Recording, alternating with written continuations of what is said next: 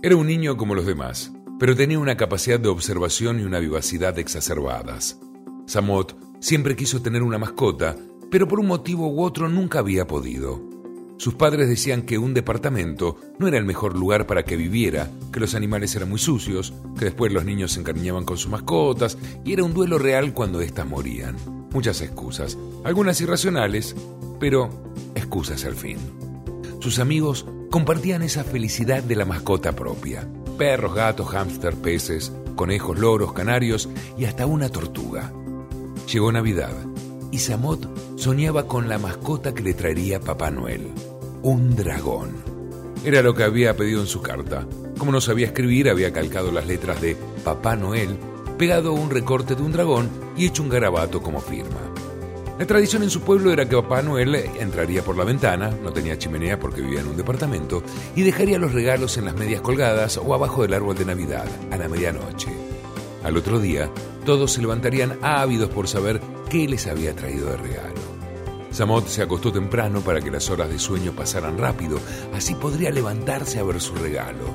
En su intimidad, soñó con su anhelado dragón, al que había bautizado Nogard. Temprano en la mañana se levantó y fue corriendo a buscar su paquete. Había varios y tuvo que descifrar su nombre ya que no sabía leer. Únicamente recordaba de memoria las letras enlazadas armoniosamente. Era una caja grande y cuadrada. Rasgó el papel con entusiasmo, abrió la tapa y para su sorpresa encontró un dragón, pero claro, de juguete. Se sintió tan desgraciado, tan descreído, tan indignado, que se fue a su cuarto y se encerró con llave. Hora más tarde sus padres lo obligaron a salir de su cuarto para tomar el desayuno, luego el almuerzo, el té y la cena. Fue el día más triste de su corta niñez. Sus padres dejaron que descargara esa desazón en soledad, ya que habían tratado por todos los medios de explicarle que el dragón era un animal mitológico que no existía, que era una fábula, que estaba en la imaginación de la gente. Toda explicación fue en vano. Samot se acostó temprano dejando su regalo tirado debajo del árbol en la sala decidió mirar la televisión, esas aventuras fantásticas que le alegraban su vida. Cuando se durmió, después de que sus padres le dieran el beso de las buenas noches, la puerta de su habitación se abrió y Nogard se deslizó silenciosamente, ubicándose al lado de su cama. Samot sintió una mirada fuerte, un calor que le traspasaba los párpados y le hacía abrir los ojos. Nogard sabía que eras de verdad, no podías ser inerte, sabía que estabas vivo. Mi querido amiguito, claro que estoy vivo. Quiero que me acompañes a lugares fantásticos que nunca olvidarás. Todas las noches volaremos a diferentes ciudades y disfrutaremos cada día. Será de día en los lugares que visitemos. Nogard, ¿mis padres se enterarán? No, mi amiguito. Será un secreto entre tú y yo.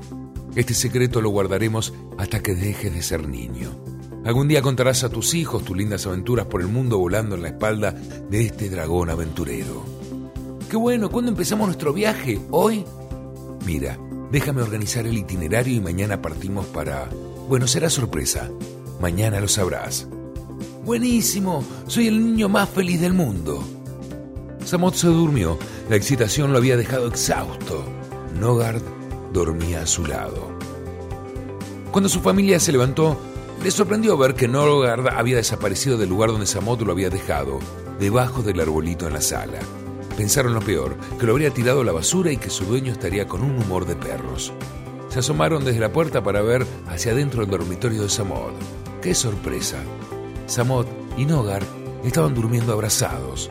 Al menos el regalo que habían comprado servía para algo, y se retiraron del brazo, sonriendo. Más tarde Samod llegó saltando a la mesa del comedor. La alegría se le reflejaba en su cara, cantaba y hablaba hasta por los codos. Sus padres se miraron y la verdad que no entendían nada, pero decidieron que era mejor no indagar. Esa noche empezó el viaje. La primera ciudad que eligió Nogard fue Madison, Wisconsin. Era invierno y los lagos Monona y Mendota estaban congelados. Fue así que pudieron patinar hasta el cansancio, rodeado de árboles nevados en los fantásticos bosques de esa zona agrícola y ganadera que queda quieta durante los meses de invierno. ¿Mañana conoceré otro lugar tan magnífico como este? Claro, eso es lo que te prometí, le dijo el dragón. Al día siguiente, Samoto comentaba a la hora del desayuno sobre los lugares nevados de América del Norte.